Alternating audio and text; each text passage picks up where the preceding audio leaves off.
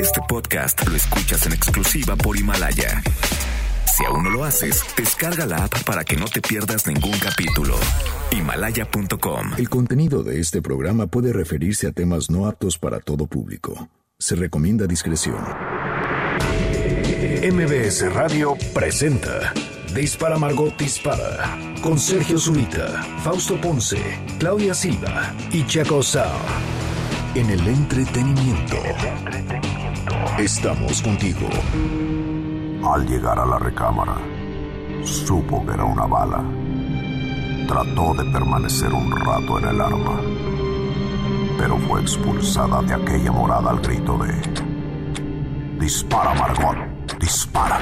Dispara Margot, dispara a través de MBS Radio. Lo hacemos hoy, lunes 27 de enero del año 2020. Estamos en Dispara Margot, dispara el día de hoy. Checo Sound. ¿Qué tal? ¿Cómo están? Buenos días. Fausto Ponce. ¿Cómo están? Buenos días. Este, la niña que se vuelve chicle al final de Willy Wonka, Claudia Silva. ¿Cómo están? Buenos días. Viene de ese color, ¿te acuerdas? Sí. Sí. De es un chicle que nunca se le acaba el sabor. Ah, Sí. sí, sí. Dice, pero todavía no está patent, no está bien hecho, niña, lo estamos perfeccionando, entonces se vuelve de chicle la Y en niña. la obra de teatro necios. este, se hace una rueda y empieza a rodar por todo el escenario. Se ve padre. Ah, Bien qué padrísimo. Pero no le fue bien, ¿verdad? No, qué raro. La verdad es que el primer acto era bastante aburrido y hasta el segundo era como que lo más...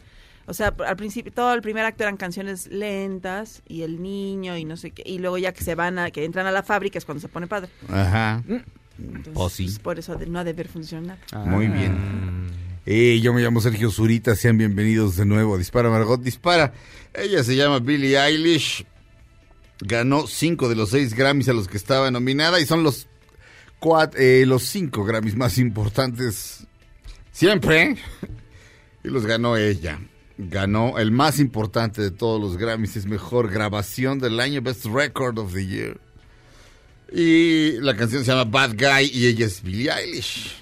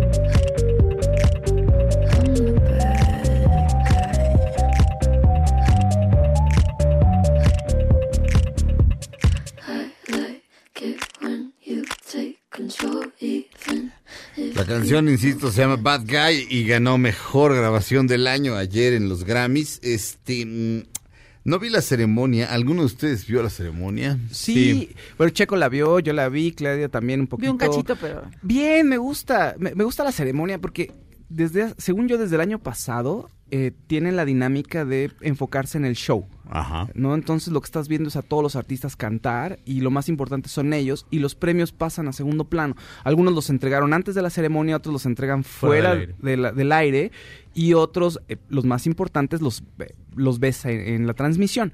Entonces eso lo hace muy amable. Además son como 90 categorías. Sí, sí, sí. Pero lo que es importante también es que, eh, o sea, Alicia Keys desde el año pasado está, está conduciendo. Lo hizo nuevamente este año y es como una, como una reunión de, como De de, cuates, músicos. ajá. Y eso es lo que es- lo hace interesante. Obviamente, todas las categorías, a mí me gustaron mucho las Sí. categorías. Ganó este Gary Clark, que a mí me cae muy bien. Tool ganó. Este, Tool también ganó. es- o sea, vaya, est- estuvo muy diverso, pero la verdad es que Alicia Keys a mí me gustó el año pasado y creo que me gustó un poquito más este. A mí también me gustó más este, porque eh, es- se veía súper elegante. Más segura. Ándale, más Sí. segura. El pasado era como, ay, pues voy como sea, es un decir, ¿no? Sí, voy sí, como sí. sea más relajada, ¿no? Más casual, hasta casi en jeans iba. Y, y porque pues no voy a esperar, no voy a tener mucha expectativa.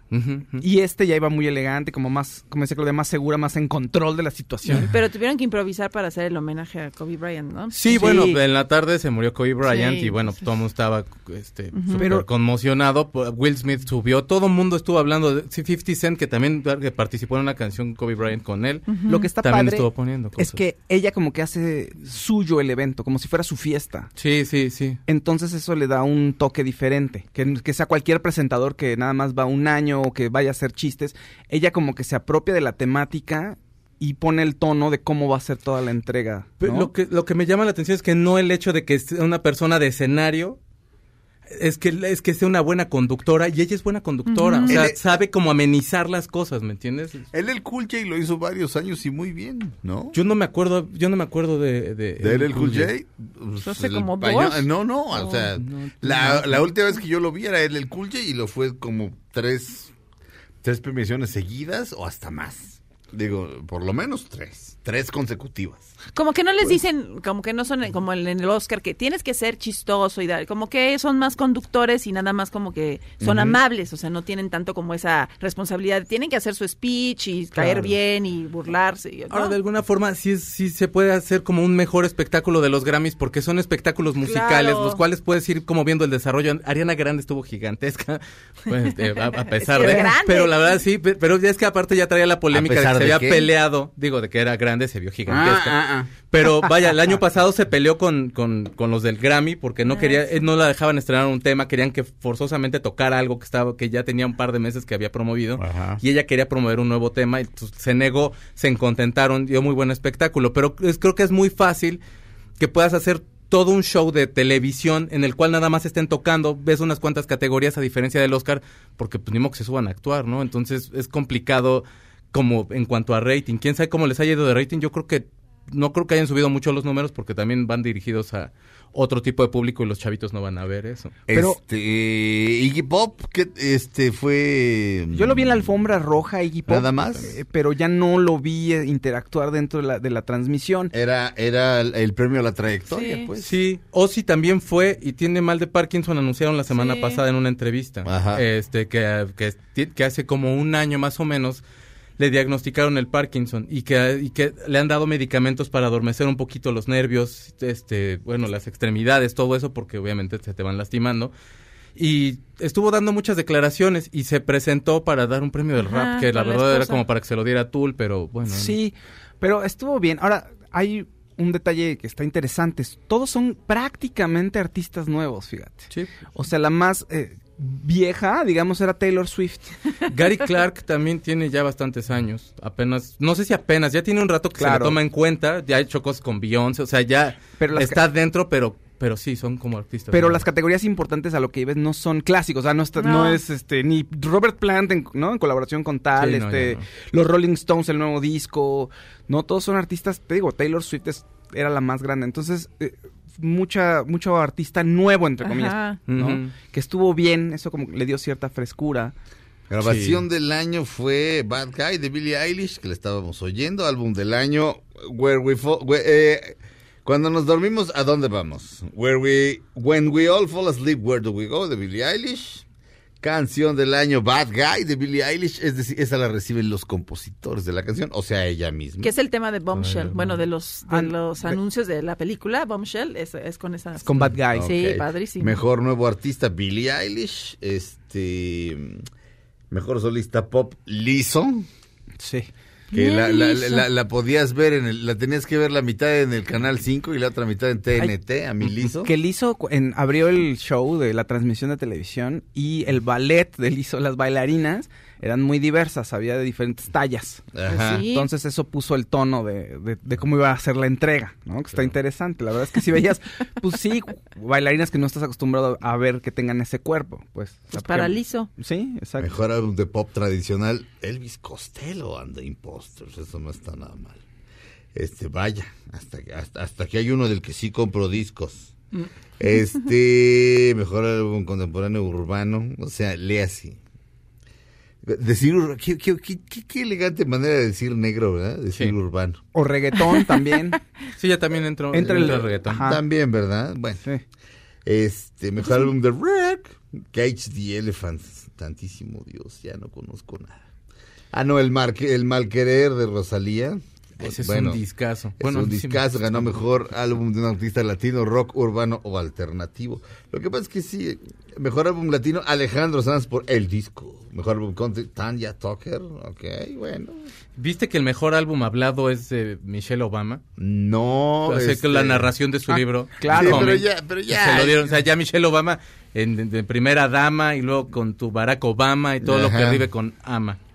Y aparte, pues ya ganadora de la grama. No, Ama mira, yo la, yo la adoro, pero se estuvo presentando en, así, Michelle Obama en el Barclays Center, o sea, en- en- en- que es la, la arena más importante de Brooklyn. Sí. Sí. Y, sí, ¿y qué va a hacer? ¿Qué? o Sara qué? Jessica Parker la presentó, ¿no? O algo así. Aquí Algo está. así. Y- Sí, como- pues va a cantar o qué. Básicamente mi opinión al respecto es... Esa es mi opinión. O sea, estuvieron bien. Digo, es una Este- ceremonia que te digo que ha cambiado el tono. Mm. Y ya no solo ves la ceremonia, sino hay muchos eventos aleatorios. O- Ahorita estás mencionando a Elvis Costello, por ejemplo, mencionaste a Iggy Pop.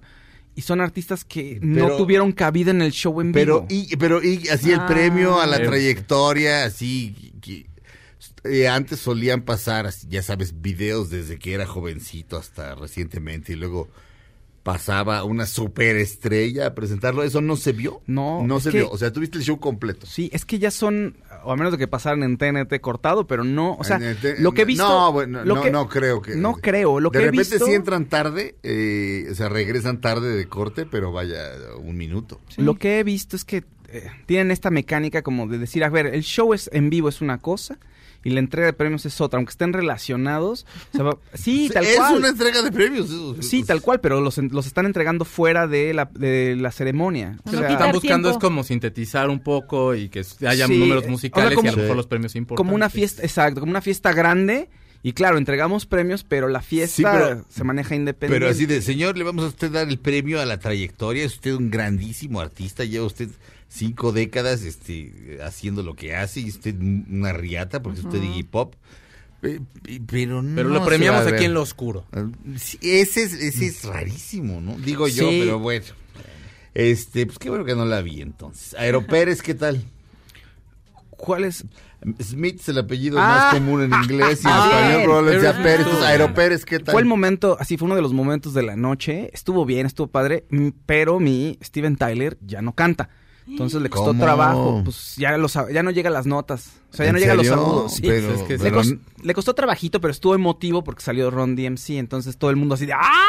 Mandaron Walk This Way. Sí, tiraron una pared y no, salieron no, no, tocando. no. Tocaron Ay, qué Living on the Que Edge. también No, de pronto me daban ganas de los de Ron DMC ir a ayudarlos porque sí parecía que se iban- me iban a caer. man. Bueno, pues que ya pasaron unos añejos de eso. O sea, Pues toma en cuenta que ahí le revivieron la carrera a Aerosmith y eso fue a mediados de los 80. Y ah, cantaron dos, ¿no? Cantaron Crazy primero y luego Walk Living This Way. Edge. Pero Ah, Crazy, living, no, Crazy- Living in the Edge, Living in Sí. the Edge, sí, perdón. Eh, Living on the Edge. Living on the Edge y después Walk This Way. Muy bien. Bueno, pues esos fueron los Grammys. Regresamos a Dispara, Margot Dispara a través de MBS Radio después de un corte. God herself enemies, and once the water starts to rise, and heaven's out of sight, she'll want the devil on her team.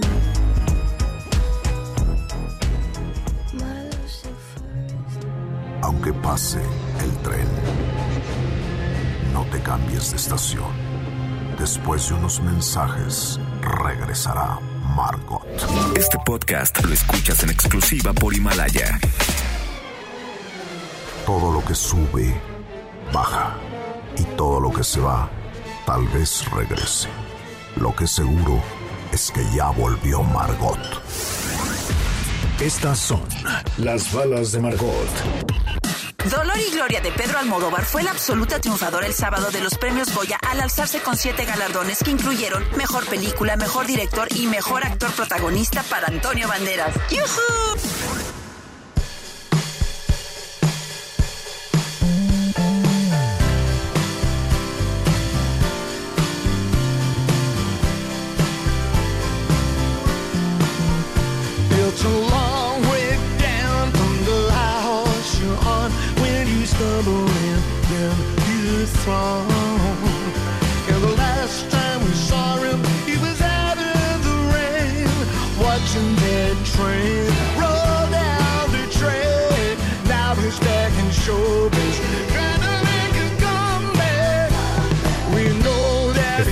Escuchando el... Me vengo enterando. Elvis Costello graba discos a mis espaldas, insisto. El disco se llama Look Now y ganó el Grammy a Mejor Rock Tradicional. Qué viejo me siento. Tan bueno que está. Rock tradicional, así le llaman. A- Aquí dice, mejor álbum de pop tradicional. Digo, tal vez la nota de la que lo estoy sacando, que es del mundo, este, el diario español, hace una hace una traducción este, rarita, pero no creo que se hayan equivocado de usar la palabra rock a usar la palabra pop. No, no creo. Mejor álbum de pop tradicional. Pues está bueno. Sí, exacto. Best Traditional Pop. Sí, no. Al rato va a ser rock antiguo. Sí. ya, no, ya estamos. Exacto. Classic Eh, Rock. Estamos a dos minutos de Old eso. Rock. Ajá. Claudia Silva. Para la ruquiza, ¿no? Oye, pues Brad Pitt que dice que Ah. eh, en una entrevista comentó que a él le habían ofrecido, fue a las de los primeros al que le ofrecieron, de Matrix, o sea, la película, el no dijo qué personaje, pero pues seguramente era el de Keanu Reeves, el de Neo. Y dijo, bueno, había donde a mí me educaron, nada más voy a decir que me ofrecieron el personaje, no me ofrecieron la segunda parte ni la tercera, o sea, le ofrecieron la primera nada más y pues no aceptó. Dijo, podría ser una gran lista de papeles que no he aceptado y que serían, y que pues te puedes arrepentir, pero a, a mí me educaron que pues si nada más me lo ofrecieron, pues nunca fue mío, ¿verdad? Porque nunca, pues no, ni lo rechazó y entonces dijo, bueno. Y fíjate, hubiera sido, se vería, vería raro, ¿no? No, no sé, no me lo imagino. No me, me imagino a Keanu Reeves, no me imagino a Brad Pitt, Ya no aunque te- me encante, pero no. Ya no te imaginas a nadie en ese No. papel. Pero por otro lado, ya lo de que fuera una trilogía fue posterior. Claro. Entonces, eso está muy raro. O sea, la película cerraba perfecto. Y si ahí lo hubieran dejado. Es que va a haber una nueva entrega, ya sabes, Sí, ahora. la cuarta. Ajá, la Sí. cuarta. Entonces, por eso sal- le preguntaron. La y a- 4T se va a llamar. La, sí, La Matrix 4M. 4T. Sí. La 4M. Así, eh, sí. Ah, eh, La 4M. eh, cuatro de Matrix. Matrix. ujú. Pues sí. Eh, ¿Cómo ir a hablar está Morpheus? muy raro. Pero no me imagino a Brad Pitt, ya sabes, así volando. Sí, no, no me lo imagino, la verdad, con su capita. Bueno, con su gabardina larga, no. no, No, no. ¿Y Brad Pitt ya era Brad Pitt cuando salió Matrix? Pues ya iba muy bien, ¿no? No, digo, no sé, A es que ver, me hago pues. bolas con los con los tiempos, pero digamos que Brad Pitt destaca por primera vez Matrix en, es en 99. Telman Luis. Ah, no, pues sí. Sí. Ya, ya estaba. ya Ah, no, era. pues, pues, Telman Luis, estamos hablando como del 91 más o menos.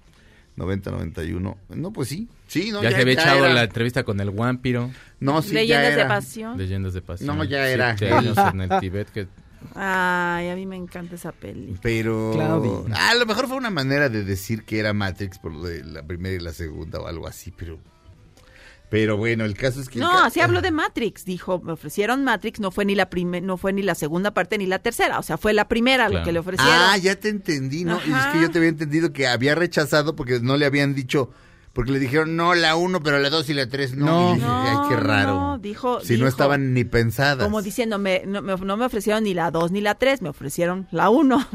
Ah, pues sí. Sí, como... sí, Ajá, sí, el sí. personaje original. Y Sí. pues no, no dijo qué personaje, pero seguramente era ese. No creo que haya sido el de los otros dos. El de Morpheus, no Ajá. creo. el del malo. Sí. sería como Tyler Durden. Pero no me imagino para nada Brad Pitt en ese personaje. De verdad, ahí sí que, aunque sea muy buen actor, no me lo imagino. Pues es que ya nadie se imagina a alguien más que a, que a mi Keanu. En algún momento también Will, a Will Smith también creo que se le ofrecieron. Ah, sí. A él sí me lo imaginaría, fíjate. Y brincando. todavía Will sí hubiera estado padre porque mi Morpheus y él sí hubieran nacido. Ah, míralos. Sus parientes. Somos Exacto. hermanos. Morpheus. No, Pero como sí, Brad Pitt ha de haber dicho, no, pues cómo echar una capsulita y nomás, mejor no. Y ya. El otro día estaba volviendo a ver Apocalipsis. Y. eh, ay Dios. eh, Lawrence Fishburne, o sea, Morpheus. Tenía 14 años. 14. Impresionante, sí. Sí, porque después de ver la película, que ya es así. Apocalipsis, vuélvala a contar, vuélvala a comprar. Si Apocalipsis de Final Sí. Cut ya te ya salió y así, "Ay, tu idiota. Seguramente tiene media escena más. Y ahora en Blu-ray 4K Ultra H. Sí, porque ni cuenta me di. Sí, claro. Pero traía el documental que se llama Hearts of Darkness, que es el documental que hizo su esposa al respecto. Tenía 14 años Lawrence Fishburne, cosa más impresionante.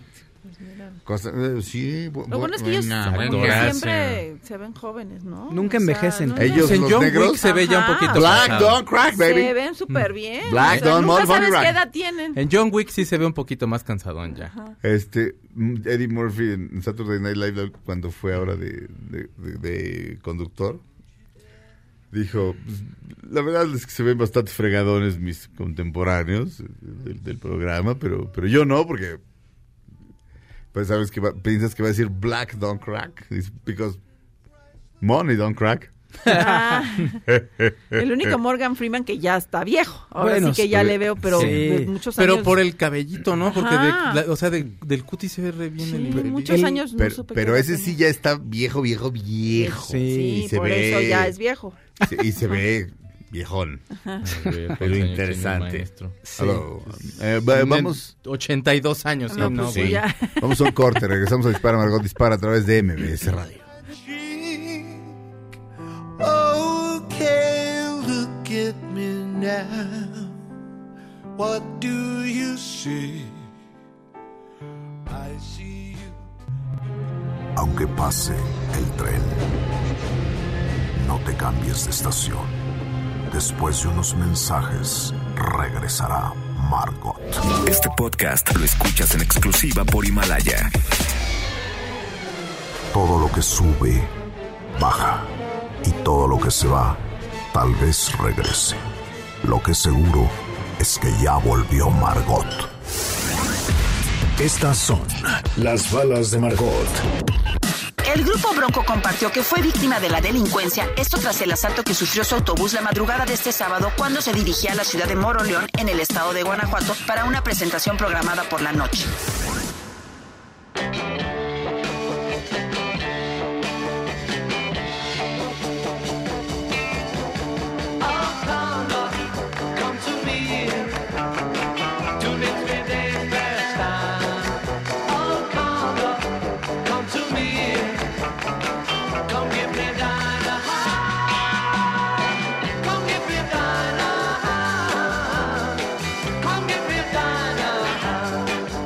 Come give me diner hand.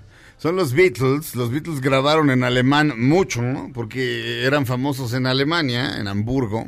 En Hamburgo se hicieron hombres.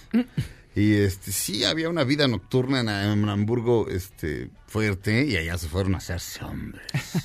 Porque hacía harto frío. Entonces para sentir el calor se pegaban entre los cuatro. así. Órale, acércate, John. Ven, Sí, Ringo. sí, ¿eh? Ven, Ringo. Ven, Todavía no estaba Ringo. Ahí. Estás muy narizón, No estaba, Ringo. ¿verdad? No estaba Ringo, es cierto. O sea, en las razón. grabaciones sí está, pero, Pero- cuando los llevaron a Hamburgo, que era que eran los tres y Pete Best, Ajá.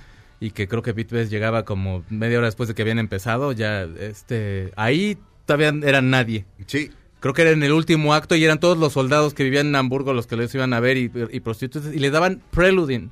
Y el preluding era como una anfetamina así que los tenía todo el tiempo prendidos y se pegaban y no sé qué tanto se hacían ahí. Sí, o sea, era la locura. Es Y- que tenían que además dar como cuatro shows diarios de, de hora y media cada uno, no me, no, no me acuerdo. Y todos eran covers aparte. Además. Entonces, y aparte llegaban otros, o sea, decían que de hecho llegaba Ringo después de hacer su set porque él estaba en otro en otro antrucho. Ajá. Y llegaba Ringo así, ya pedía algo de tomar y los estaba viendo. Sí. Que les pedía canciones súper raras y ellos le tocaban a Ringo las canciones. Así, Sí. o sea, es que Ringo era el importante ahí. Sí. Bésame Lo- mucho. lo- Tócate la de Caminos de Michoacán. y ya la tocan Caminos de Michoacán. No, los Beatles se la Se la sabían. sabían. No, pero, pero Paul, pero Paul así todo coqueto, camina de Michoacán. Y te cierra un ojito. y pueblos que van pasando. Tócate la de saben. mujer, mujer. No, exacto, sí. Cielo rojo. cielo rojo. Es cielo rojo. Para molestar a Ringo, ¿no? Sí, Obviamente. sí. Bueno, eh, esta es la, la primera canción que sale en la película Jojo Rabbit. Ah. ¿Alguno de ustedes ya la vio? Sí. Bueno, Chula. chula, de bonito. Bueno, yo fui a una sala grande, llena de público así normal, normal, gente, gente bonita, gente sencilla, gente, este, y mm, la disfruté mucho, pero disfruté mucho que la gente estuviera muerta de risa Ay, qué padre. toda la película, porque de pronto sí piensas, bueno, no. bueno, por lo menos eh, parte de la industria cinematográfica mexicana, o sea, el cine que se produce en México, hay excepciones, este, de hecho hoy vamos a hablar de una excepción al rato que venga Valevilla, pero es como que sí piensan que, que somos idiotas. Y aquí es, es una de las comedias más, comedia o farsa, porque está raya en la farsa. Este, la, la- la farsa es como la comedia, pero en agresivo. Este, o sea, bueno, no en agresivo, sino como mucho más fuerte. Este, mm, Hugo Argüelles decía que la, que la farsa volteaba la realidad de cabeza para que se le vieran los calzones. Me parece una buena definición, pero mm, insisto, llena la sala de todo tipo de gente. O sea, había una familia, por, por cierto, vendieron el mismo boleto do- este, dos veces, cosa rarísima. Entonces, estaba yo ahí sentado y llegaron cuatro personas y, este es mi boleto. Y yo así como de, bueno, sí, con todo gusto, si me equivoqué. Estaba yo seguro de que no me había equivocado, pero ¿para qué te peleas? "No, Un momento, mire. No, pues sí, pues sí, tenemos el mismo boleto, pues sí. Entonces dije, miren, este, salga uno de ustedes y le hacemos de todos. Pero siéntense ustedes, es más fácil reubicar a uno, o sea, a mí. Y una señora, este, pues mientras, me, me dijo, oiga, joven, lo dejaron sin lugar. Siéntese aquí, aquí junto a mi familia. Este, Ah. Un hijo mío no vino. Y era así como de, híjole, al, al- al pobre señor, sí le salió en una lana mi, mi Jojo Rabbit. Eran como Ay. ocho. Y yo me senté junto a un chavo, junto a un adolescente atacado de la risa. Es- Esencialmente Jojo Rabbit, como se puede ver en el tráiler, es un niño de las juventudes nazis. O sea, de, de la... eh, así de fácil. Y entonces este, pues, está vestido así como de Boy Scoutcito, pero con una suástica. Y pues él, lo que, este, su ídolo es Hitler. Y es su amigo imaginario. Se aparece Hitler y le dice cosas. y, y bueno, esencialmente es una burla a cuán ridículo es el fascismo, a cuán ridículos son los regímenes totalitarios y cuán estúpidos y cuán destinados a, a desaparecer están. Bueno, cu- cuán destinados a fracasar más bien, porque a desaparecer no, porque siguen surgiendo y siguen Sí. surgiendo y siguen surgiendo.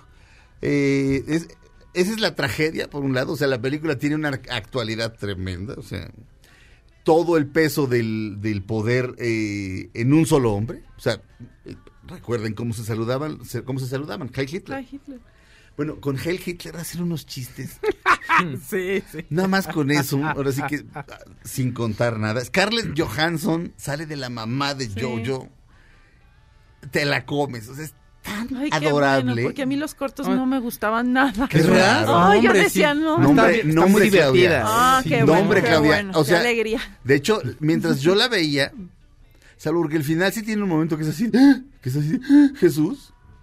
Este, mm, es- mientras yo la veía de- decía, voy, esta es mi nueva película, mi nueva El Gran Lebowski, porque cuando estoy como de malas o así, veo El Gran Lebowski para reír. Esta podría qué sustituirla. padre, qué bueno. Este, salvo insisto, porque al final hay un momento muy grave. Este, pero es de risa loca. Quien, quien, quien les da, quien entrena a los niños, de entrada a todos les dan un cuchillo. Cada uno de ustedes puede agarrar una granada. Ya, te imaginarás lo que pasa. El hecho, ¿por qué se llama él Jojo Rabbit? ¿Por qué le ap- terminan apodándole? Jojo es porque se llama Johannes. Y lo de Rabbit, este, pues averigüenlo en la película. Lo del cuchillo es la onda. Lo del cuchillo es bonito. Bueno, se les entrega un arma como se les entrega en, en cualquier ejército así de este es tu rifle. Ajá. Este, este es tu cuchillo y no lo puedes perder. Y bueno, las cosas que pasan con el cuchillo. Pero que lo que le hablen así a un niño de ¿dónde está tu cuchillo? Sí. ¿Eh? Es Sí. un niño, ¿por qué tendría que tener un Sí, cuchillo? O sí, sea, sí, sí, sí, sí. Eh, ahora sí que. eh, Bueno, esto lo hemos dicho muchas veces, pero, pero la. La comedia más peligrosa y más arriesgada y más punzante y la que puede hacer reír más es este la sátira. Y esto es una sátira magistral. Ay, Mi chiste favorito es tiene que ver con sexo con perros, perdón. Utilizan el término sexo con perros. Ah, sí, o sea, no hay sexo con perros. No hay, un, no hay un señor teniendo sexo con un perro, no, no, se- no se asusten. Pero la palabra, se- digo, el término sexo con perros se utiliza. Jojo tiene un, su mejor amigo es un gordito. Híjole. Y, y- y- y el gordito así de... El que explota la granada, ¿no? Eh, no, No, no, no, no, no, no, no, no. Este, pero mi- sí hay un momento en el que hace explotar algo, sí, pero no es la granada. Pero mi gordo, el- el otro dice, ay no, es que mi mejor amigo es Adolf Hitler. Y dice, Pensé que yo era Eres tu mejor él. amigo. O sea, no, tú eres mi segundo No, mejor, mejor amigo. amigo. Mi mejor amigo es Hitler. Y Hitler, como su amigo imaginario, primero es adorable. ¿no? Este puedes entender el atractivo de el, el atractivo de un personaje así eh, que además eso es lo interesante o sea de alguna manera entiendes por qué los alemanes se fascinaron con, con el enano idiota con el bigote ridículo pero lo digo es genial desde los créditos empieza la película y luego pasan los créditos y ves a las juventudes hitlerianas y así a toda la masa ¡ah! aventándose y ponen esto. Sí. Y entonces son, son idénticos que las niñas este, de la Beat- Beatlemanía. Entonces, y poner a los Beatles en alemán es genial. Y al final cierra la película con una canción en alemán. Tampoco vamos a decir cuál, porque además el momento es brillante. Pero, híjole, qué grandísima película, Oye, grandísima. Oye, mucha gente me ponía que estaba, que era la mejor película que habían visto en el año. Puede ser. ¿Tú crees que pueda, sí, para el Oscar? O sea, a lo mejor le, le No, gane. ganar no. No, ganar creo no. que- No, no, no, recordemos que, o sea, una cosa es, una cosa es la calidad de las películas y otra cosa es quién puede ganar el Oscar, ¿eh? O sea, Sí. o sea, eh, la gente de pronto me dice, pero ¿cómo dices que Brad Pitt si fulano de tal está regio? De entrada Brad Pitt está regio, uno, dos, no solamente es la actuación, sino el concurso de circunstancias en las que se van dando las cosas en el año. O sea, tienes que, tienes que ver una serie de tendencias, no es Sí. no es nada más la maravilla producto. del producto, no. O sea, puedo entender que a alguien le guste más Jojo Rabbit que había una vez en América, eh, eh, que, En Hollywood. Era- sí, eh, que había una vez en Hollywood.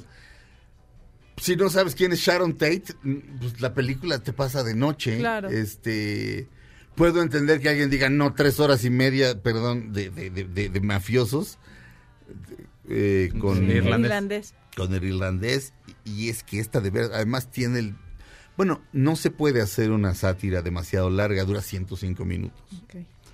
Pero el niño es espléndido es espléndido.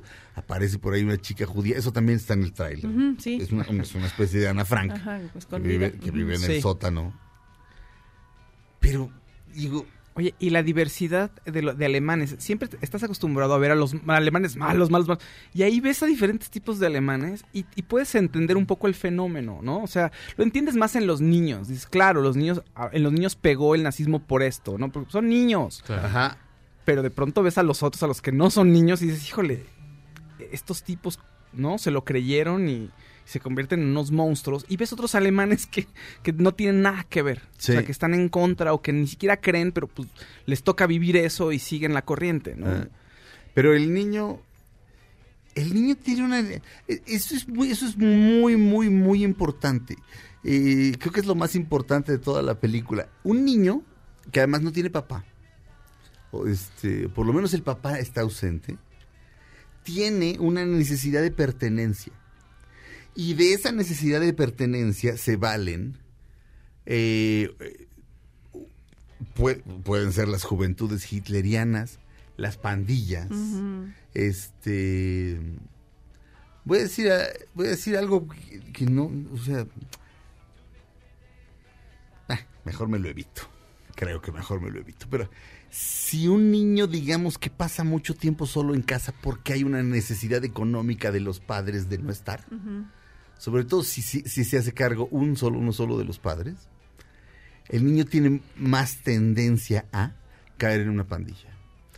Este y, y de eso se aprovechan los regímenes totalitarios. Este hay lugares en donde se adoctrina en muchos países muy, muy, muy, muy, muy, muy cercanos, increíblemente cercanos, a adoctrinar para permanecer en el poder para siempre.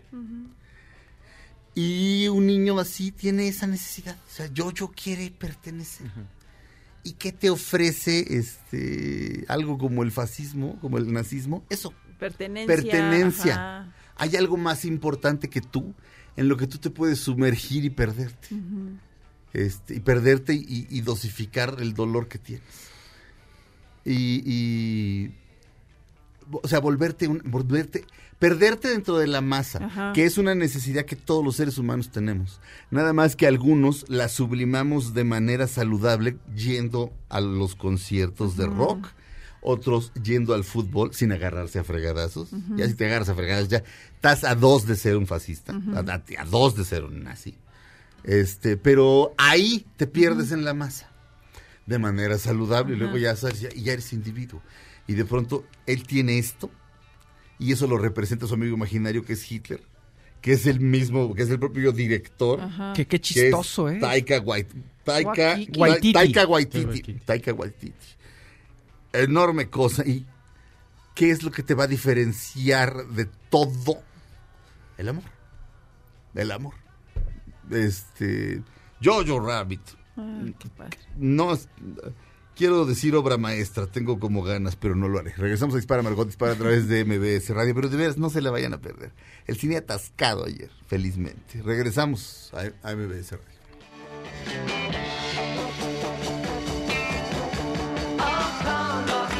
Come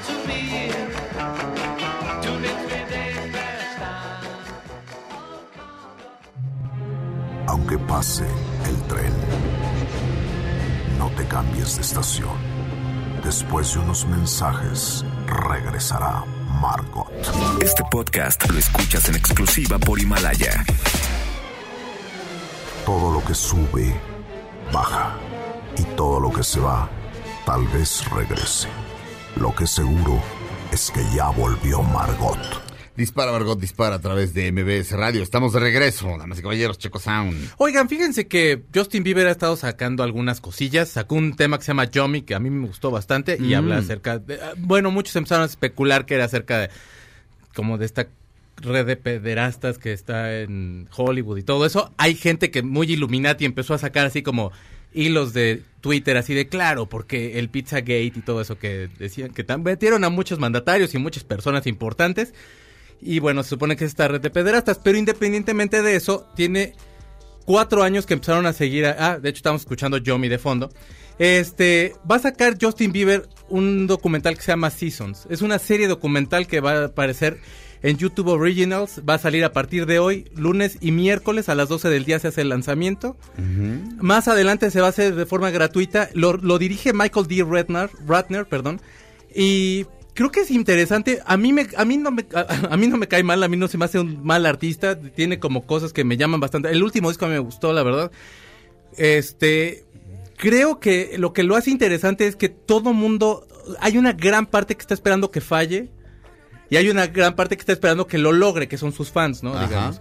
Entonces es un, o sea, como vas viendo en el, en el tráiler, es como toda la presión que tiene para este nuevo material, como toda la presión que ha tenido de los medios, de, de- bueno, que se casó y se, se acercó a Dios y luego se acercó a su pastor y se acercaba extrañamente al pastor y salían desnudos de pronto y era como raro. Pero todo esto lo vamos a poder ver en el documental y yo vi el tráiler, el tráiler a mí me gustó y yo sí me voy a aventar la serie porque a mí me cae bien Justin y la verdad esta canción Yomi a mí me gustó mucho. Este, estu- estuve viendo que el Pegostes, este, Ah, hizo bueno. un, co- este, hizo un- se pegó a un remix de Billie Eilish de la de Bad Guy. Scooter.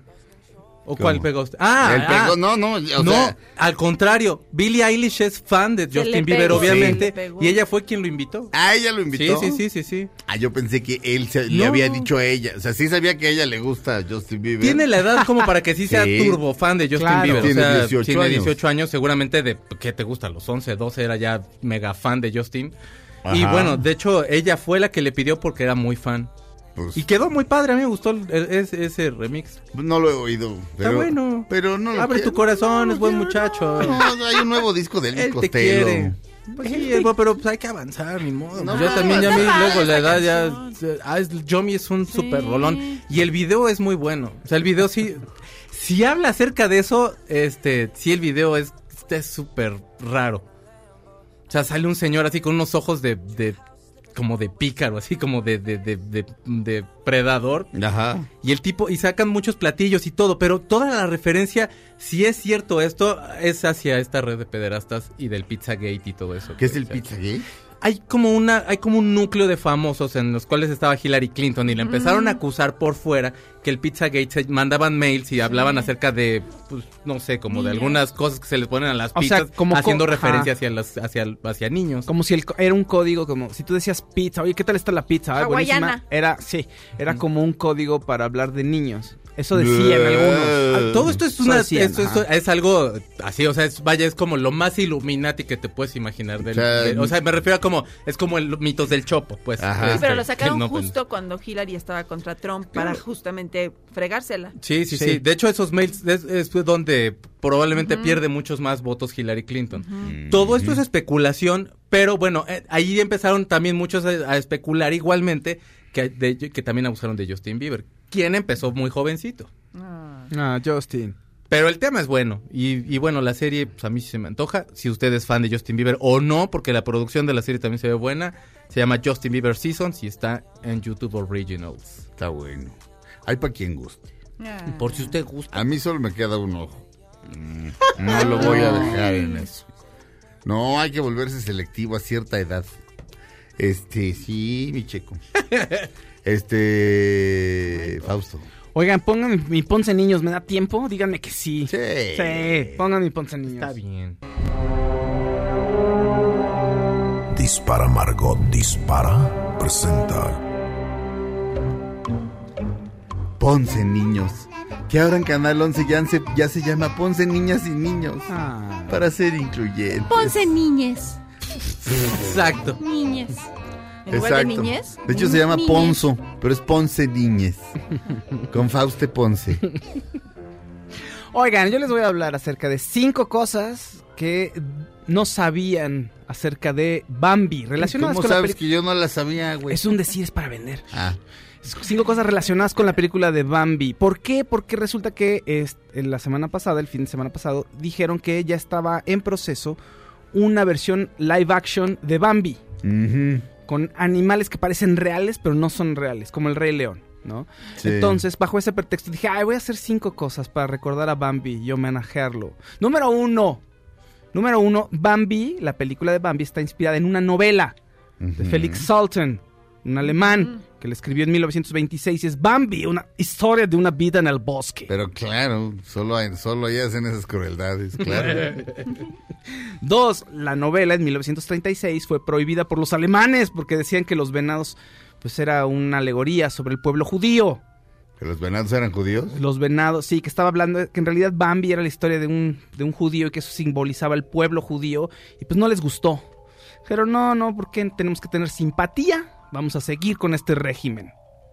¿No? Y Ok. número tres, la hija de Walt Disney, una de las hijas, eh, Diane, se enojó cuando vio la película porque mataban a la mamá de Bambi. Bambi y le dijo, papá, ¿qué pasó? De Bambi. Y Walt Disney dice, no, pues es que así venía en el libro. Y ella, pero tú eres Walt Disney, tú puedes hacer lo que sea. Pero no le importó. Y de todas maneras dijo, voy a matar a la mamá de Bambi. Ujú. Arruinando infancias el infeliz. Exactamente. Eh, eh, Arruinando eh. infancias el, infancias del infeliz. eh. Eh, eh, cuatro. El niño que dobló a Bambi en su momento, eh, Danny Dunagan, resulta que después de la... Ya se retiró de la actuación. Tenía Ajá. como seis años cuando lo... Se retira de la actuación y se fue a Vietnam. Ay, pobre. Y fue héroe de guerra en Vietnam y lo hirieron tres veces. Y a todos, pues para que no lo bulearan, Ajá. nunca les decía que, que hizo Bambi. Hasta Ajá. que ya le faltaba como un mes para retirarse del ejército y llegó un general ahí, estaba molestándolo y... "Oye, yo sé quién es usted, Mayor Bambi. Pero ya estaba de salida, entonces ya no importó tanto y ya no, no lo sufrió. Número 5.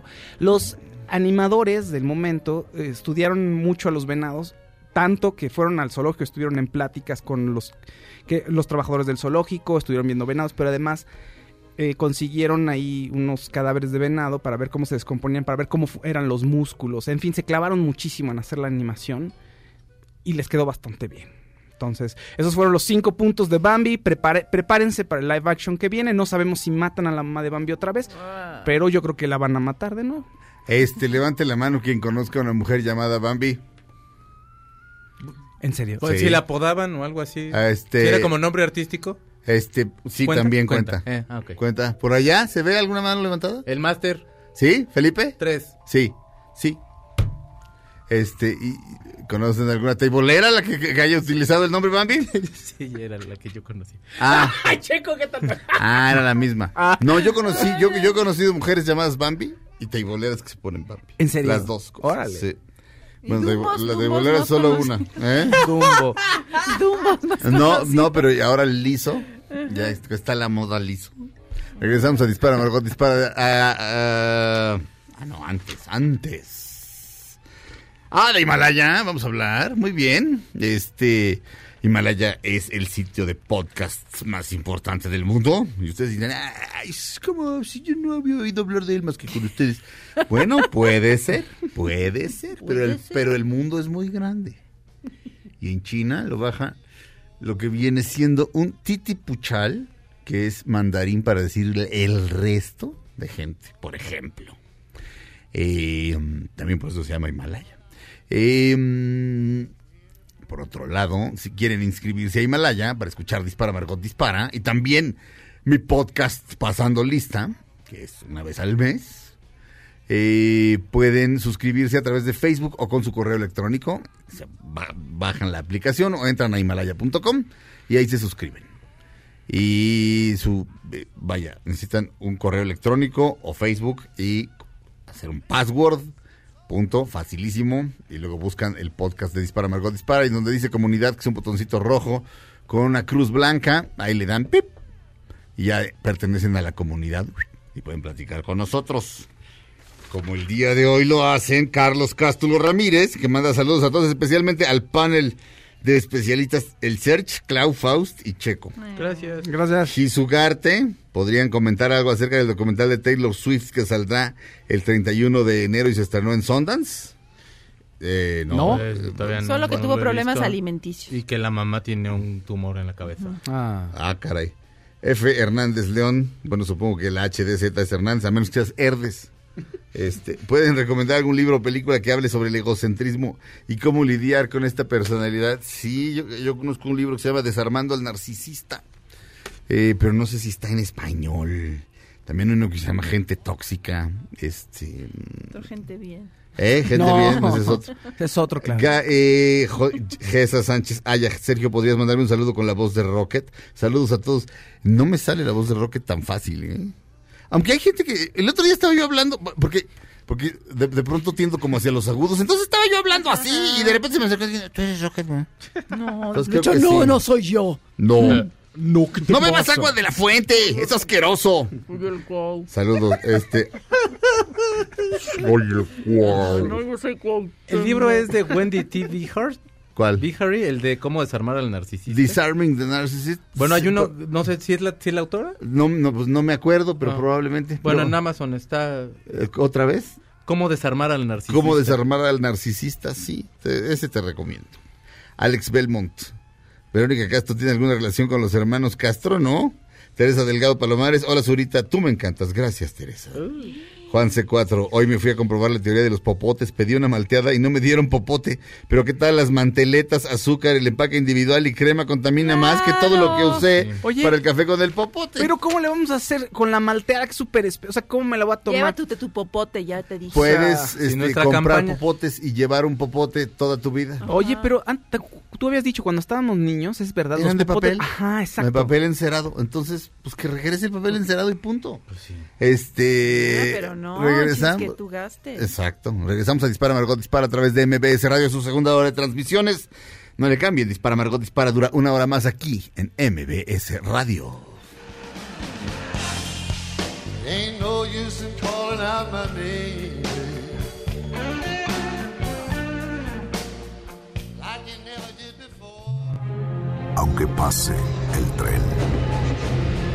No te cambies de estación. Después de unos mensajes, regresará Margot. Este podcast lo escuchas en exclusiva por Himalaya. Todo lo que sube, baja. Y todo lo que se va, tal vez regrese. Lo que seguro es que ya volvió Margot. Dispara Margot Dispara a través de MBS Radio. Comenzamos nuestra segunda hora de transmisiones de hoy, lunes 27 de enero del año 2020. Estamos haciendo Dispara Margot Dispara.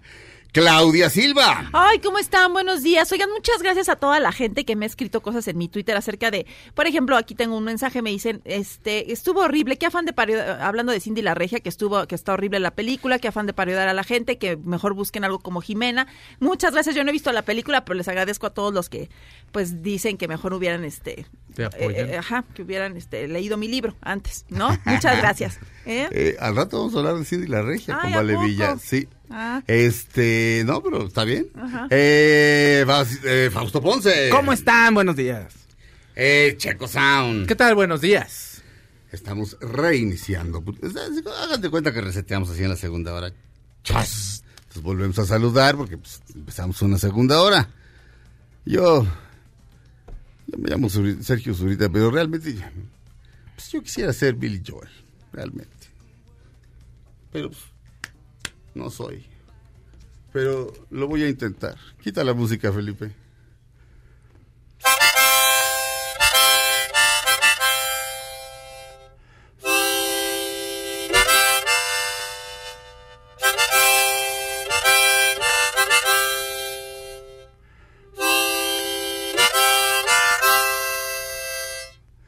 No, soy Billy Joel. Él es Billy Joel.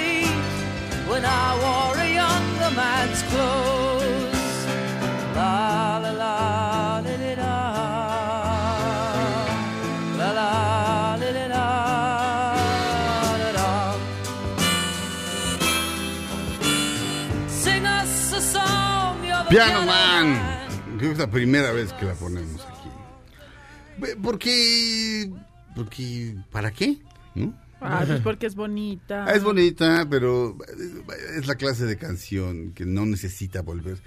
Yo no necesito volverla a oír nunca en mi vida. Ah, bueno, ya Es- te es- es- o sea, ¿por qué? Porque la tengo aquí adentro. No, es lo que lo que he Ah. explicado. Cuando la vi con Memo Telles en su brillante coreografía, este, me emocioné mucho. Entonces, cuando la oigo así por casualidad, no por voluntad, Es bonita. es bonito. Entonces ayer me topé con mi armónica y me acordé de eso y dije, a ver si todavía me acuerdo.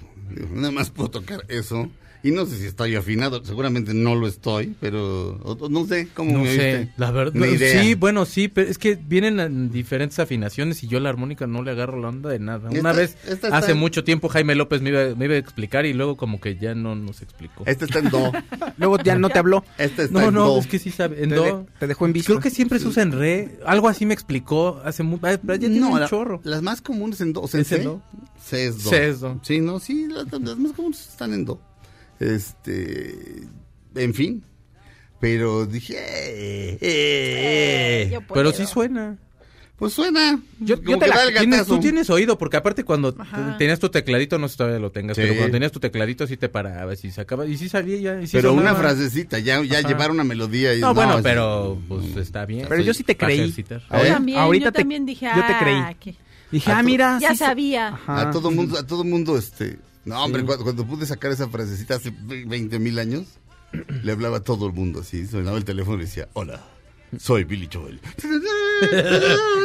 Hazle, hazle como un conocido que llevaba a sus amigas ahí a su casa y tenía un piano. Entonces, desde lejos, no quédate allá y, y empezaba a tocar, pero era un CD. Y- Ay, no lo cachaban, no lo Super cacharon. naco.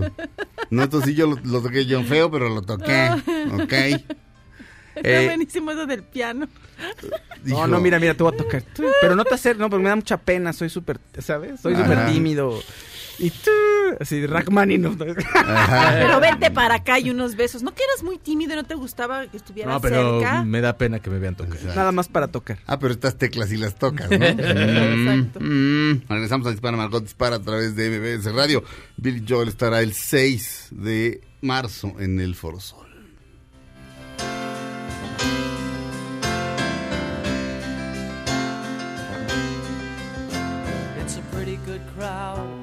A Saturday, and the manager gives me a smile. Aunque pase el tren, no te cambies de estación. Después de unos mensajes, regresará Margot. Este podcast lo escuchas en exclusiva por Himalaya.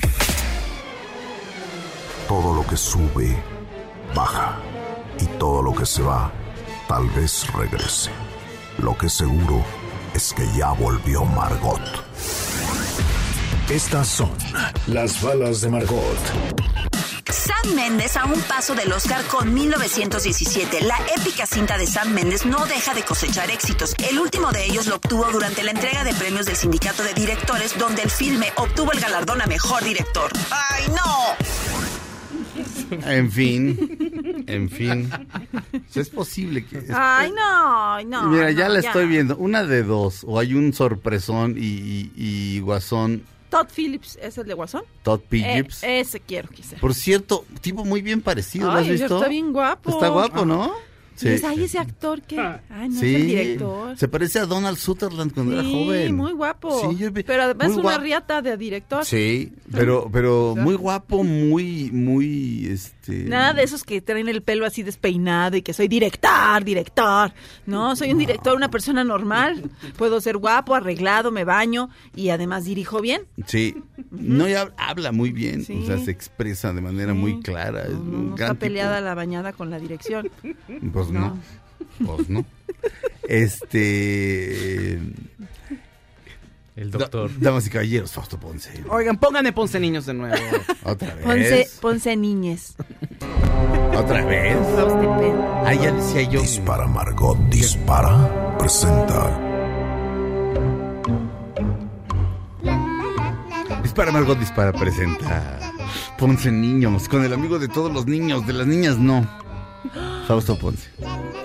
Oigan, sí, los niños de China están tristes. ¿Todos? Cerró Disneylandia, los dos parques No, que hay en. China de Disneylandia Ah, cerraron. Por la enfermedad, ¿no? Exacto, por el coronavirus. Dijeron, vamos a cerrar de manera indefinida hasta que esto se calme, porque temen que si la enfermedad sigue así, eh, puede llegar a contagiar hasta 300 mil habitantes. Sí. Que Ah, allá. entonces- No, ¿cuántos? No, leve, 300 mil. Es como una calle de aquí nada más. No, no, pues aquí, en el hotelito de acá juntos, esa es la capacidad del hotel. Pero la ciudad pero- está sitiada, bueno, está cerrada, la donde se originó Sí. todo el virus, o sea, Sí. no entra ni sale nadie. Como en Los Simpsons pusieron un domo de cristal. Sí, es cierto. ¿Por qué no se los agarran así y los avientan allá afuera No. del planeta? del planeta. Digo para allá que no contaminen, ¿no? Entonces no hay el lugar más feliz del mundo, ya no está en China, ya lo quitaron. Y es triste, pero también necesario. Porque ¿Pero es- ya lo quitaron para siempre? no, de manera Solo porque cerraron, De solo se agarran Todo, todo está cerdos cerrado. comunistas. indefinido, o sea, indefinidamente. ¿Quién sabe cuándo va a regresar? ¿Por qué? Pues hasta que se controle el brote, pero no tienen ni idea de... No saben todavía cómo va la tasa de, de esparcimiento. Apenas digamos. el viernes habían podido ver, eh, a empezar a hacer como algunos estudios ya un poquito más más profundos, pues. El viernes tiene como semana y media el virus este zombie. Oye, pero. Vamos pero a morir. Denise, No. Denise Merker puso una imagen de que están construyendo un edificio. este, ¿El un, hospital? Un hospital para no sé cuántas personas, cien mil, no, no sé cuándo, un titipuchal de personas. pero con una de grúas, unas, no sé cuántas serían, 300 grúas, todas moviéndose al mismo tiempo y que está listo para la semana que entra. El Sí, es que hospital. Están en, Pues sí. en cuestión de urge. Y sí, to- o sea, pero es impresionante las grúas, cómo las vas viendo todas. Sí, Y sí les creo que Ah, sí va a estar listo. Oye, ah, no, pero pues claro, pues sí es, sí es China. ¿qué hacen allá con los animales? Porque esos virus que se Ah. forman, ¿no? Siempre es que de no, pues, que entonces de los cerdos pasaron a los pollos y de los pollos al humano, entonces uno Pues que es, se es el castigo con... por comer perros. ¿Te acuerdas que en la película cerdo. Contagio, la que inicia todo es eh, Gwyneth Paltrow? Paltrow. Se, come, se claro. come un cerdo ahí y ya, ya, ya va, esparce el virus para América. ¿Ves? Gwyneth Gwyneth Paltrow es la enfermedad. Gwyneth Paltrow sucks. Fueron sus velas. Este coronavirus, este coronavirus dicen que es una mezcla de un virus de serpiente y de murciélago. ¡Ay, qué horrible! No sé. ¿Cómo se cruzaron? No sé si sea verdad, pero... pero no, ¿cómo le llegaron al humano? O sea. ¿no? O sea, Sí. ¿cómo, y cómo, sí, entre ellas, ¿cómo se cruzaron? Después, ¿quién, o sea, qué estaba haciendo el humano con el murciélago, con la... O igual y nada más serpiente? estaban peleando. Además, a lo Oh, mejor... No. Pero cuando si se están peleando una serpiente y un murciélago se pare. Gana Ahí déjenlo, ahí déjenlo, ahí déjenlo, ahí déjenlo, ahí déjenlo, ahí déjenlo, ahí déjenlo, ahí déjenlo, ahí déjenlo. Gana la serpiente porque le echa su veneno. Pues no sé. Pues no sé. No sé, fuertísimo, Híjole, fuertísimo. No sé. Sí, está feo. Claudia Silva. Ay, oigan, pues miren, una noticia bonita, bueno, una cosa bonita. Miren, Emma Thompson agarró marido gracias a que Kate Winslet no, no hizo match con, con el esposo actual de, que es Greg Wise, que es un actor. Lo que pasa es que cuando hicieron Sensatez y Sentimiento, dice, eh, cuentó Emma Thompson en, en el programa de Graham Norton, que él, este, que ahora es su marido, con él va a cumplir 25 años con él, que fue con una amiga que era medio así como Fausto, medio brujilla. Y entonces ella le dijo, le dijo, en, esta película que vas a empezar vas a conocer a la mujer que con la que te vas a casar, con, ¿no? Y entonces él dijo, como Emma Thompson era más grande que él, pues él la descartó. Y entonces salió con Kate Winslet, pero fueron a un concierto Glastonbury y este y no, ella se aburrió horrible y dijo, no, Ah. ella y yo no vamos a ser pareja nunca. Ella se aburrió. Ah, ella se aburrió. Y entonces, con Emma Thompson, hizo match. Entonces, gracias a eso, gracias a que ellos no funcionaron, se todo fue una confusión. Sí iba a quedarse con alguien de la película, pero no era Kate Winslet, era yo. Pero sensatez y sentimientos en, en la que salía este.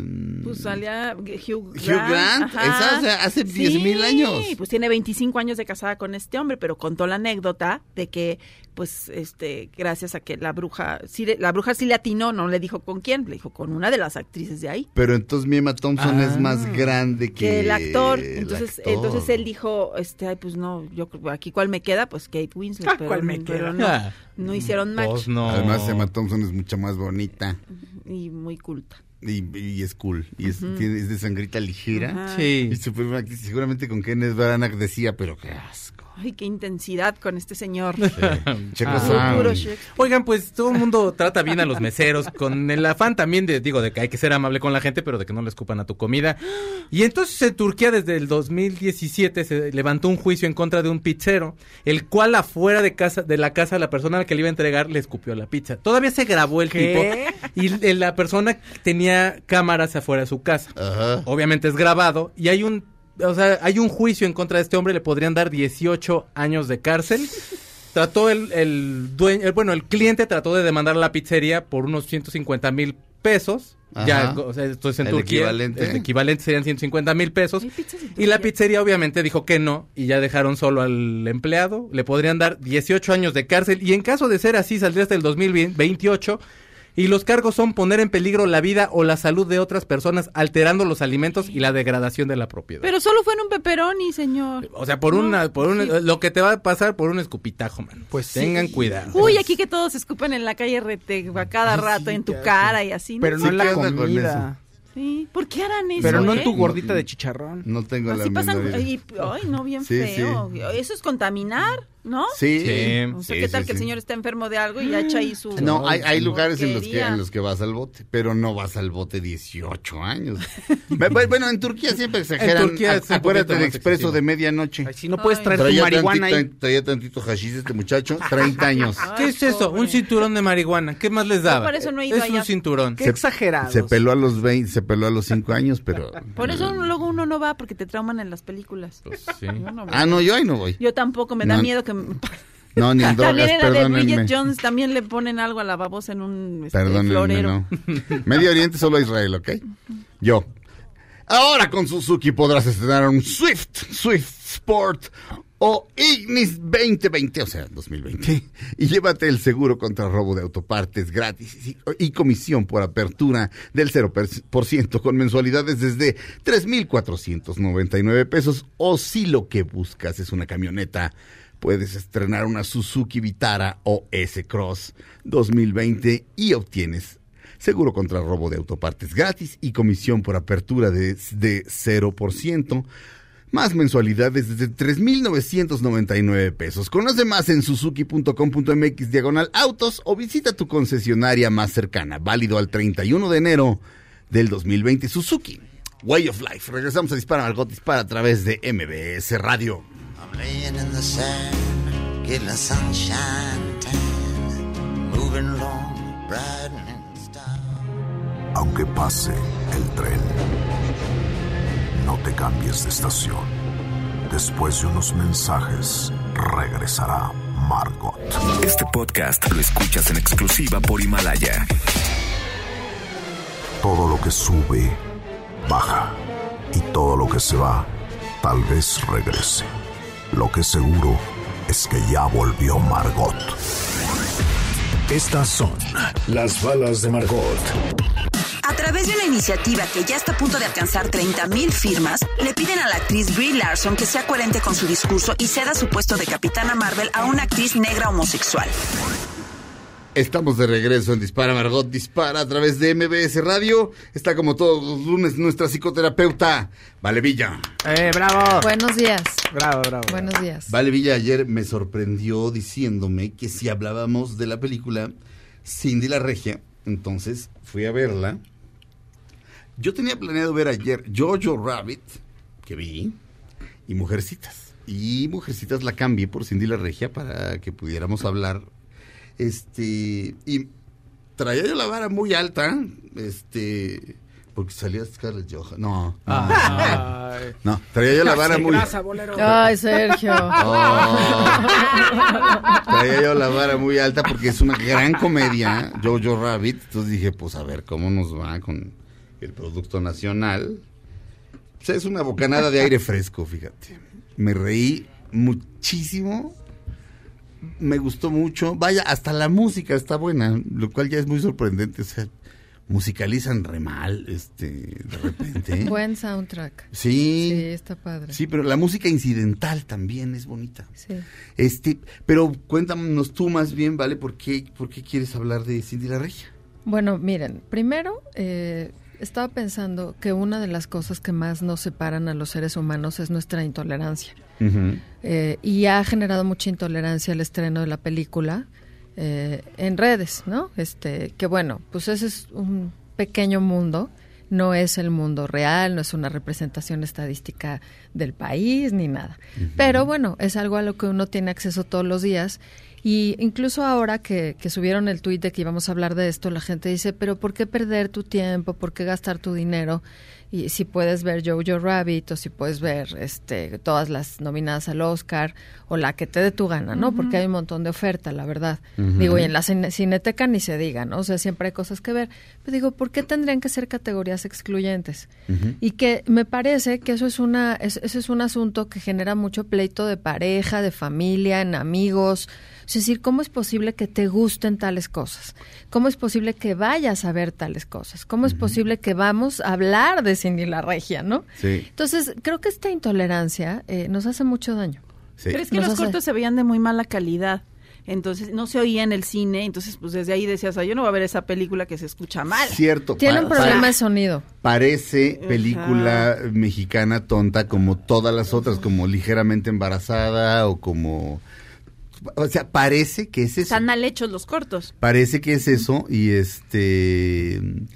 Pero bueno, sabiendo que viene del cómic de Ricardo Cucamonga, de, de la tira cómica que es genial. Pero bueno, y además es muy popular. Entonces, este, y yo creo que la película va, va a triunfar porque el boca en boca sigue siendo lo más No, efectivo. le fue súper bien el fin de semana en taquilla, creo que 50 millones, fue la, la que más recaudó. Ok. O sea, por encima de 1917, de Bad Boys for Life, Checo lo siento. No, ya teníamos bastantes semanas. O sea, y No, Jojo una- Rabbit. y Jojo Rabbit. Pero, pero bueno, eh, Pero creo que, o sea, hay una parte muy interesante del planteamiento de la película y, y justo son los estereotipos. O sea, el cómic en realidad de lo que lo que hace es eh, burlarse de Cindy la Regia, ¿no? O sea, burlarse de su frivolidad, de su clasismo, de esta mente muy pequeña. Pero, pero ponía yo en, en- el tuit donde los invitaba a escucharnos que eh, es muy importante no ridiculizar. O sea, a mí me parece que cualquier cosa que no entendamos, la podemos ridiculizar o la podemos tratar de entender. Entonces, es muy fácil ridiculizar a la gente de San Pedro Garza García. Es muy fácil ridiculizar a la gente de las lomas de Chapultepec o del Pedregal o de cualquier zona rica del país. Eh, y, y, y, por ejemplo, la gente que se siente de la clase pensante, pues peor.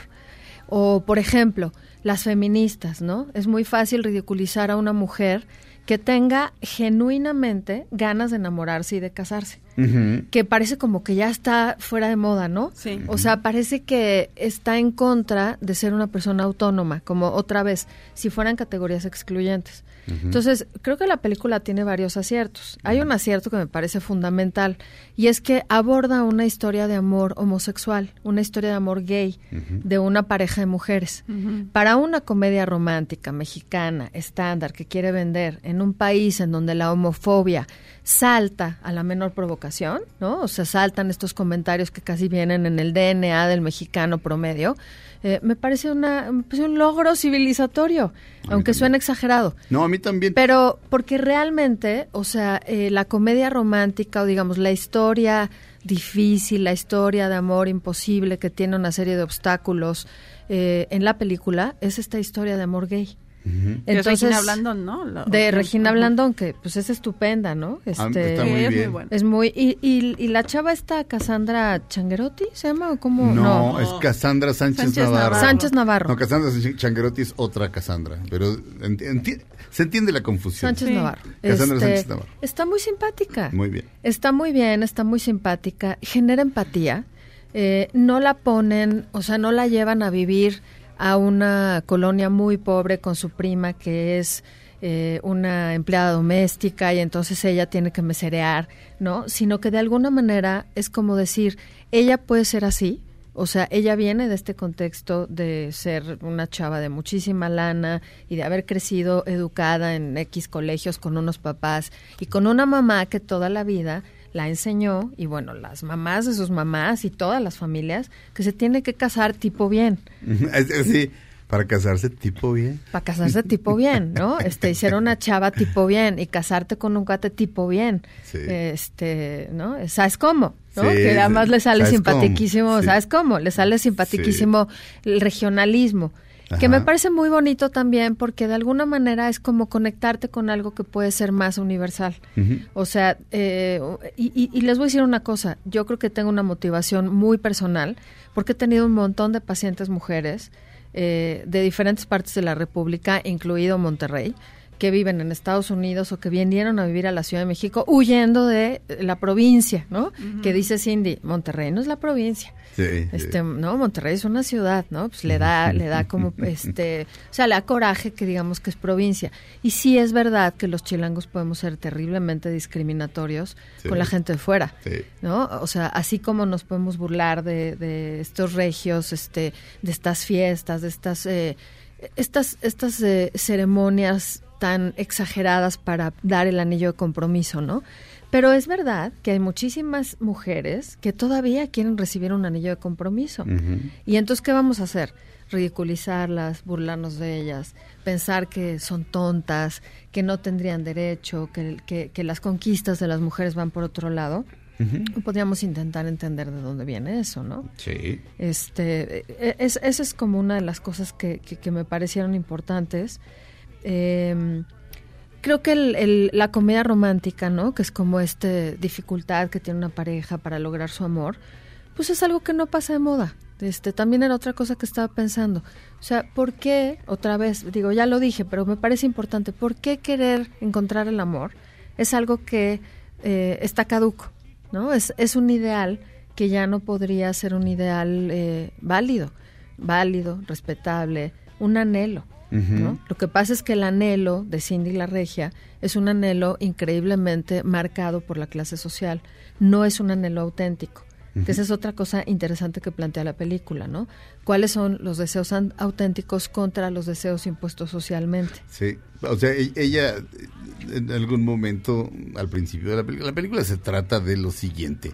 Cindy está, eh, tiene un novio, o sea, tipo toda la vida. Que lo Se- ama. y se va a casar tipo bien. Tiene brazos tipo gordo.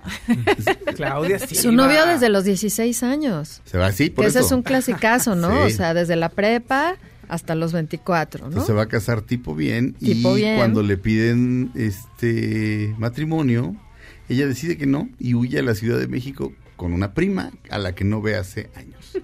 Este, de eso se trata. Eh, pero a, mí me gustó mucho. Este tiene, tiene un asunto que yo creo que mandamos a un corte y regresamos porque si no, este me extiendo y luego regresamos y tenemos un bloque de medio minuto y para que regresamos a Dispara Margot Dispara a través de MBS Radio.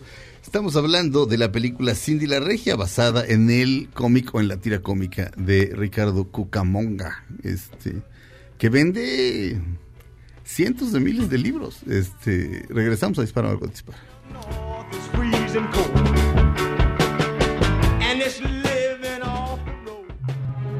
Aunque pase el tren, no te cambies de estación.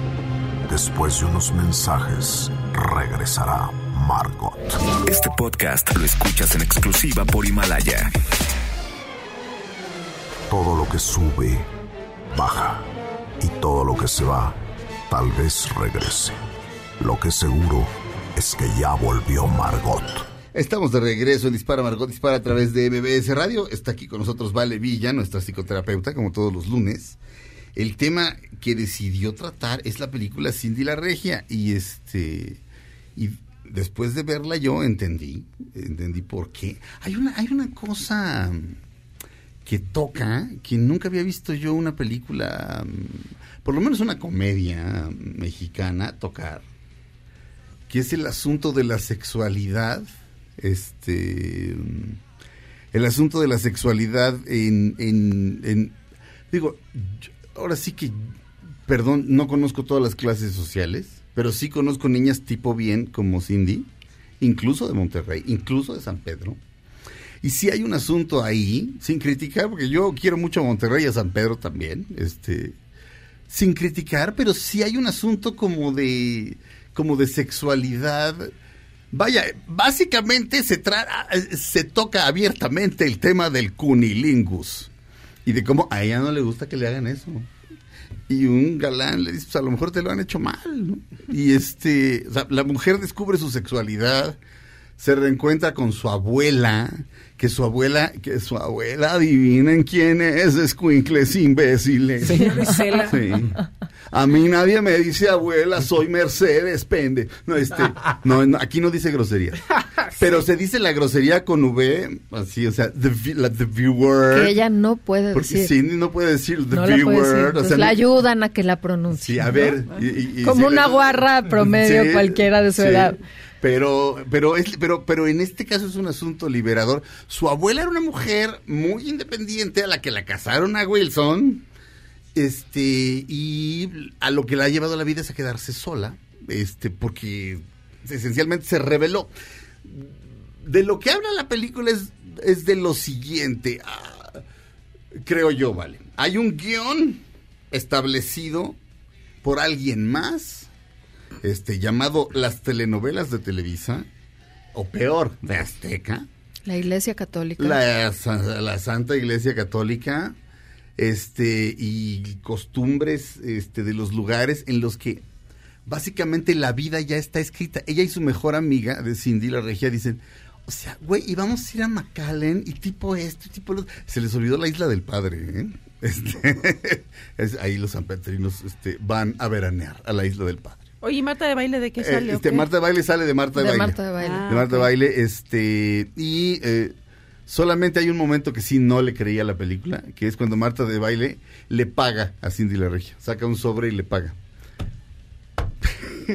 Marta de Baile, este, básicamente, cuando empezó su revista, me pidió un artículo y cuando le quise cobrar, dice, no, ahorita no tenemos, ya sabes, este, Tipo bien. un, un, un, un, este otito que tenía ahí me dijo, no, es que en este momento no tenemos presupuesto para los colaboradores. Ah, mira. Mira, los que hacen la revista, para esos, para ellos no hay dinero. En fin, ya, este, ya, ya, ya me fui por otro lado, este. Bueno, era eh, vale. inevitable. Pero este, y pero- tampoco es muy verosímil cuando eh, Marta, que tiene muy buen inglés y que además lo presume todo el tiempo, este, dice una palabra Eh, la mal, dice mal mal. pronunciada, evidentemente mal pronunciada, intencionalmente mal pronunciada, y Cindy la Y corrige. Cindy la corrige. O sea, la humilla tantito. Sí. ¿no? Este, que está, está bueno, Sí. pues, ¿no? O sea, Sí. está bueno porque, eh, bueno, ya la tendrán que ver, pero... Pero, pero la mujer sí se libera de sus prejuicios. Pero fíjate las prota- Descubre quién es ella. Claro, Ajá. fíjate las protagonistas, ¿no? Una chava que huye de su compromiso para casarse. Huye, siente asfixia. Y luego descubre que tiene una abuela paterna que ha sido excluida de la familia, que su papá, o sea, el papá de Cindy, que es el hijo de esta abuela, que se dice La Vega, no quiere ver a su mamá porque su mamá los dejó, porque, porque la casaron y porque los deja. Los deja, se va y le deja hijos adolescentes al papá y dice yo voy a ir a hacer mi vida. Ajá. Y no hay un gramo de juicio, sino que es una mujer que está bastante contenta, ¿no? Está bastante contenta con su vida. Está la prima que es gay, pero, pero yo creo que esto que dices, ¿no? O sea, esta chava aprende a tomar decisiones. Eh, la es la primera vez en su vida cuando llega a la Ciudad de México que su prima le dice que es inteligente. Se Sí. oye, este, yo creo que eres muy inteligente para estar diciendo esas babosadas, ¿no? Y entonces es la primera vez que siente que es inteligente, que tiene un poder intelectual. Y eso no hace que tenga que renunciar al ideal del um, romántico, ¿no? Entonces, eh, e- esa parte me parece muy bonita. O sea, y al final ella sigue siendo congruente con lo que es. Sí, sí, No sí, se sí. cambia de ropa, no se modera, no es como más, eh, ¿qué será? Como más, más discreta, ¿no? Sino que sigue siendo pues, su ropa, ¿no? Su ropa de diseñador, súper arreglada, etcétera. Pero aprende a trabajar. Sí, sí, y va- vaya, la, la película es, la película es este, es hija directa de la gran película Clueless de Alicia Sil- con Alicia Silverstone de los ochentas. Aquí se llamaba Ni Idea. Ajá. Este, pero esa película básicamente se escribió siglos antes y la escribió. Jane Austen y se llamaba Emma. O sea, esta historia de la de- esta historia de la niña bien que vive en una burbuja y que de pronto eh, tiene que salir de la burbuja y encontrarse consigo misma. Este, vaya, es, es- la, historia es más vieja que el mundo y eso, pero eso no es quitarle mérito. O sea, hay como siete historias. Hay como siete historias en el mundo. O sea, la Sí. epopeya de Gilgamesh es el hombre araña y eso no le quita mérito al hombre araña. Vaya, eh, Sí, todo el mundo se alimenta de, de- de- de, digamos, como de cosas que se han hecho antes. Eh, yo pensé también en las niñas bien. Sí. O sea, pensé en Ilse Salas y en las consecuencias de casarte tipo bien. Ajá. ¿No? O sea, Sí, cómo sí, sí, sí, termina sí, sí. eh, cómo termina la historia de Ilse Salas, ¿no? La protagonista de las niñas bien. Sí. Termina en, en la quiebra, Sí. ¿no? En la quiebra más espeluznante. O Eh, lo que hace estupendamente aquí Claudia Silva los jueves, vaya. Este, o- Las VIP, es una- que es- cuando vino el, el escritor, aquí nos este, tuvimos un encuentro con él, Mm. Que venía como con la espada desenvainada y decía que él había sido primero que las chicas VIP, luego ya le demostramos que no, y bueno, ya sabes, ¿no? Pero no es excluyente. A mí, bueno, yo conocí primero la Cindy y la Regia, por ejemplo, y luego las VIP. Y las disfruto, los, las dos las disfrutaba y se me... O sea, nunca ligué que fueran copia de nada. O sea, como Legally Blonde, por ejemplo, es súper divertida Legally también. Blonde. Legalmente rubia, clueless. Ah, o sí, sea, Liga Blonde la, la, la menciona Díaz Martínez en la crítica que hace de la película. de, de, de de esta. Cindy la Regia. Sí, claro. Hay, busquen por ahí las críticas. Hay una que hizo Fernanda Solórzano que está padre y otra que hizo Díaz Positiva Martínez. también. A Fernanda le gustó mucho. Sí. A Diez Martínez bastante menos. Bastante o sea, le, menos. le gustó como mucho el contenido, pero no tanto la forma. Pero ¿sabes qué? O sea, como que no alcanza a volar, dice él, ¿no? Como a hacer el- el vuelo para realmente ser una comedia romántica, bueno, una película del nivel de las de, de- de las niñas bien, que a mí me pareció extraordinaria. Sí, O sea, es- me parece yo, yo más- no vi, yo no vi eso. Me parece súper poderosa, sinceramente, ¿no? Este, pero, mm, pero, pero no, no, en efecto, me, me parece un acierto. Me, me parece que es una, me parece que es una película que, que me, me pareció sorprendentemente, este, libre pensadora, libe- o sea, vaya, liberal en su, en su modo de pensar. Este, hecha casi totalmente por mujeres, lo cual se me hace padrísimo. Así como Scorsese se junta con sus puros cuates y dice, vamos a hacer una película de puros güeyes. Este, el equipo creativo aquí es, vamos a hacer una película de puras mujeres. Este, salvo el creador, Cucamonga. Este, pero la directora, la directora es Catalina Aguilar Mastreta, eh, la hija de, de- Aguilar Camino, del Ángeles maestro Aguilar Mastreta. Camino y de Ángeles Mastreta, lo cual no la hace inteligente, es inteligente aparte, o sea, independientemente de eso. Pero, es- pero además la película se nota que se tomaron su tiempo, o sea, que no fue así de, sácala rápido, al vapor, ya, como vas, tenemos los derechos de Cindy la Regia, saca cualquier idiotez. La película se ve que está trabajada, se ve que hay varios tratamientos de guion, en fin, nos tenemos que despedir, Vale Villa. Arroba Vale Villa G en Twitter. Arroba Vale Villaje en Twitter, Vale Villa en Facebook y valevilla.com el blog. Ajá. Y escribo los viernes en La Razón. Muy bien. Y Cindy la Regia, en serio, realmente recomendable. Digamos adiós. Adiós. Esto fue Dispara, Margot Dispara a través de MBS Radio. Ahora en un tórax vive alojada la bala que Margot disparó. Nos oímos mañana. Si un proyectil de plata no me traspasa el corazón. MBS Radio presentó Dispara Margot Dispara con Sergio Zurita, Fausto Ponce, Claudia Silva y Chaco Sao. En el entretenimiento. Estamos contigo. Este podcast lo escuchas en exclusiva por Himalaya. Si aún no lo haces, descarga la app para que no te pierdas ningún capítulo. Himalaya.com